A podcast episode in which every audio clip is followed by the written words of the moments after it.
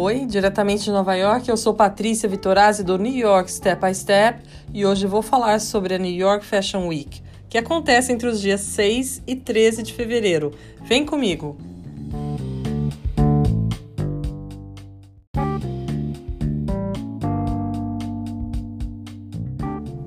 Calendário de moda sempre está repleto de eventos imperdíveis, mas há definitivamente um que está à frente de todos os outros: o New York Fashion Week, ou a Semana de Moda de Nova York.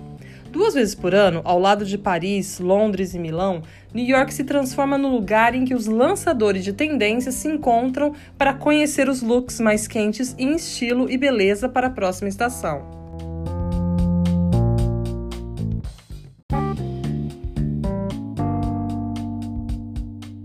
Mas ao pensar na New York Fashion Week como a referência que é hoje, mal conseguimos imaginar toda a história por trás dela. Por exemplo, você sabia que ela começou durante a Segunda Guerra Mundial? Pois é, tudo começou com Eleanor Lambert, uma publicitária americana de moda que em 1939 criou o New York Dress Institute, primeira organização a promover a moda nos Estados Unidos. Em seguida, em 1941, ela criou o American Fashion Critic Awards para reconhecer os esforços dos designers do país. Finalmente, em 1943, aconteceu a Fashion Press Week uma semana de moda feita para a imprensa nos moldes do que é hoje a New York Fashion Week.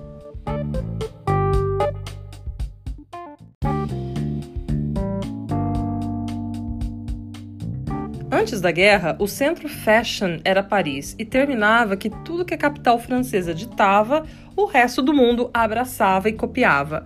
Mas enquanto a cidade ainda estava sob ocupação alemã, foi o momento perfeito para que Nova York pudesse ganhar novos olhares. E assim foi feito. A ideia era básica: unir a imprensa, tanto de Nova York quanto a de fora, no Plaza Hotel.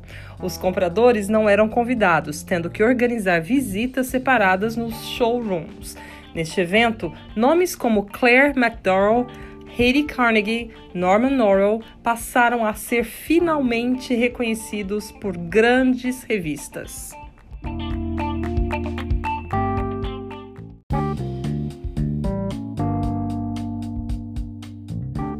Em 1945, Ruth Finley passou a organizar o calendário da semana, com o intuito de não haver choques de horário e que os espectadores pudessem aproveitar tudo de forma mais organizada. Ela foi responsável por este papel por quase 70 anos. Com o tempo, a semana ganhou destaque e novos nomes começaram a ingressar no calendário. Isso resultou no fato de que cada designer passou a escolher o lugar ideal para seu próprio desfile.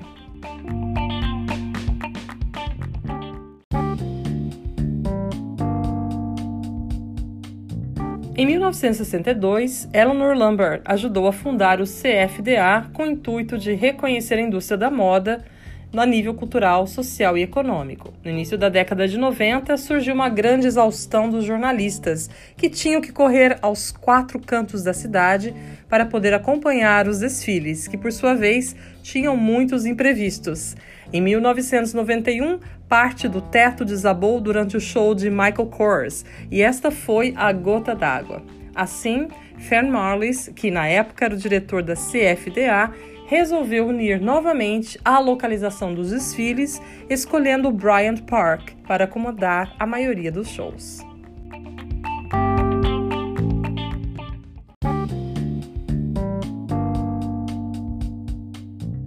Em 2001, outro marco. Pela primeira vez, os desfiles foram cancelados devido aos atentados de 11 de setembro.